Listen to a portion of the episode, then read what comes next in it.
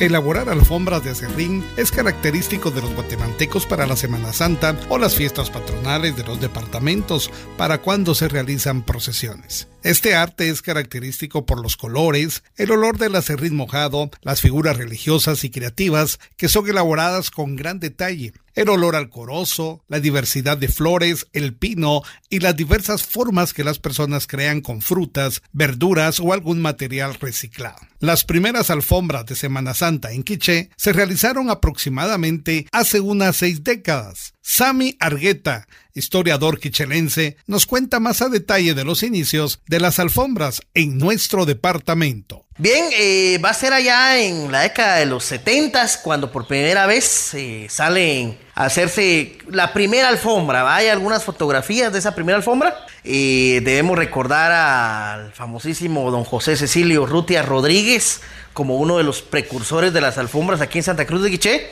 así como también a otro caballero eh, también muy allegado aquí al pueblo que se llama don José de León, que ellos en aquel momento cosas eh, de la juventud y todo, eh, pensaron en hacer una alfombra en frente a donde ahora es eh, la famosa cruz que la llamamos frente a catedral para poder pues darle realce al paso de la procesión del Calvario. Entonces ahí se hace esa primera alfombra. Ya después, poco a poco, ya el siguiente año comienzan otras familias. Por ejemplo, podemos destacar, eh, está la familia Méndez, que son ahora los que tienen esa alfombra. Y también muy famosas las alfombras de don Carlos Rodríguez, eh, allá en, frente a su, a su vivienda hace muchos años.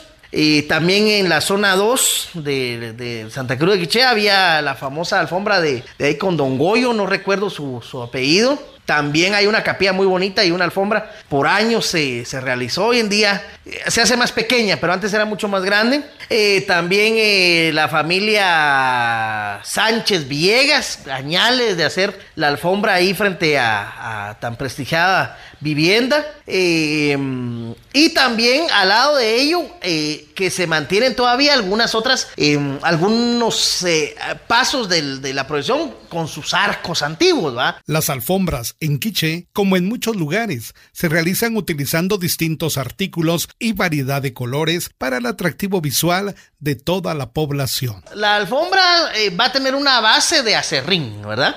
Se utilizan otros elementos. Aquí en Quiché no, no lo he visto muchos, poco, ¿verdad?